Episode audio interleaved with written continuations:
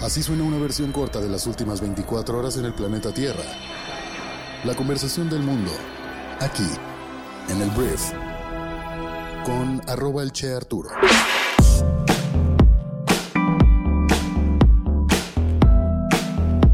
Muy buenos días, bienvenidas, bienvenidos a esto que es el brief para este martes 6 de junio. Yo soy Arturo Salazar, soy tu anfitrión y uno de los fundadores de Briefy y en este podcast vas a informarte con un resumen de esas noticias que debes conocer el día de hoy para ser una persona bien informada. Muchísimas gracias por estar aquí, vamos a comenzar con esto que es el brief. Vamos a arrancar hablando de México y tenemos que hablar de la reacción del presidente Andrés Manuel López Obrador luego de que pues, ya se declararon oficialmente ganadores de las contiendas electorales de este domingo a Delfina Gómez, candidata de Morena y su coalición para la gubernatura del Estado de México, y de Manolo Jiménez del PRI-PAN-PRD que ganó la gubernatura del Estado de Coahuila. Entonces, primero que nada, López Obrador felicitó a la candidata de Morena, Delfina, y a, a los dos los felicitó por haber ganado sus elecciones y adelantó que para el año 2024 no habrá dedazo, lo que quiere decir es que no va a elegir él mismo a él o la candidata de su partido para que sea el abanderado para la presidencia, para su sustituto o posible sustituto. Eh, y tampoco dice que, más bien, y, tam, y, también dijo que no va a inclinar la balanza en la elección del candidato presidencial de Morena, algo que desde mi perspectiva ha hecho con Claudia Sheinbaum, pero bueno, es lo que dijo el presidente de México. Indicó que buscará a los ganadores de las elecciones eh, ya muy pronto para pues darle su apoyo y destacó la actitud de los segundos lugares de las elecciones, tanto de Armando Guadiana de Morena y también de Alejandra del Moral del PRI por salir a reconocer su derrota. Algo interesante es que pues no se habló del INE, algo que ha sido bastante y bastante y bastante criticado por parte del presidente de México.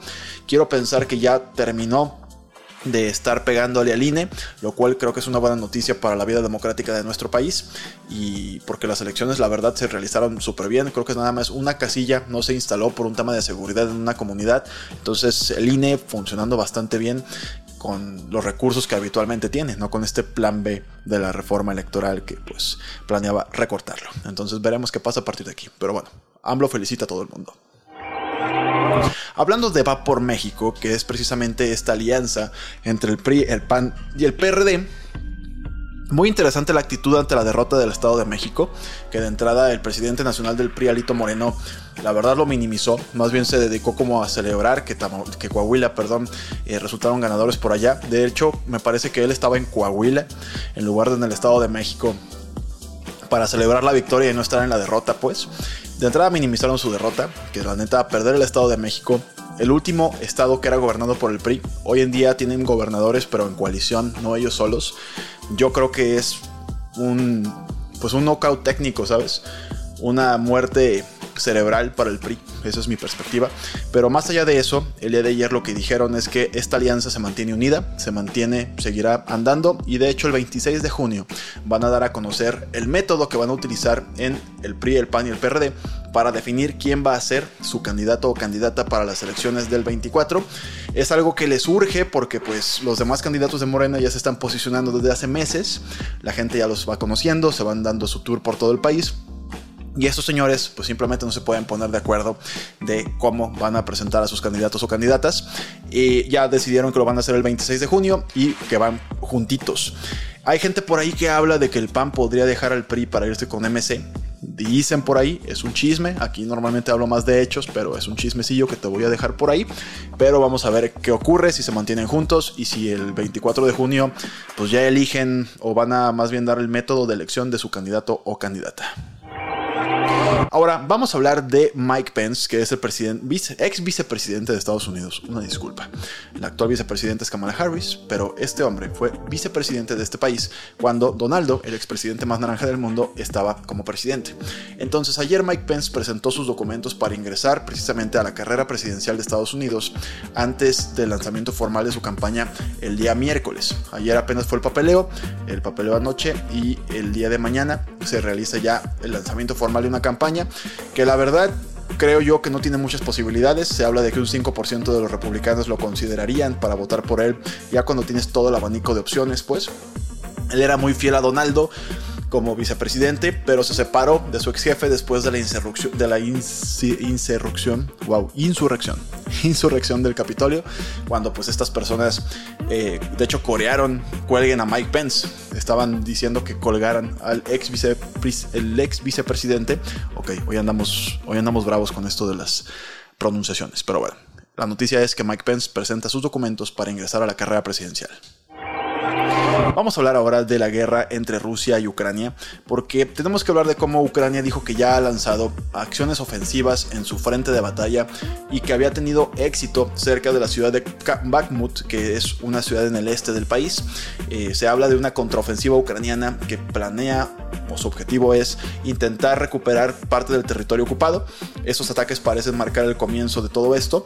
Y anteriormente lo platicaba ayer, Rusia dijo que había frustrado un ataque ucraniano a gran escala y que había matado a 250 soldados ucranianos. Según el Ministerio de Defensa de Rusia, las incursiones se originaron en cinco puntos diferentes a lo largo de la línea del frente de Donetsk, que es una zona oriental en Ucrania. Entonces se viene otra vez una temporada de mucha noticia sobre estos avances o no avances del ejército ucraniano en pues un intento de repeler y expulsar a los rusos de su territorio.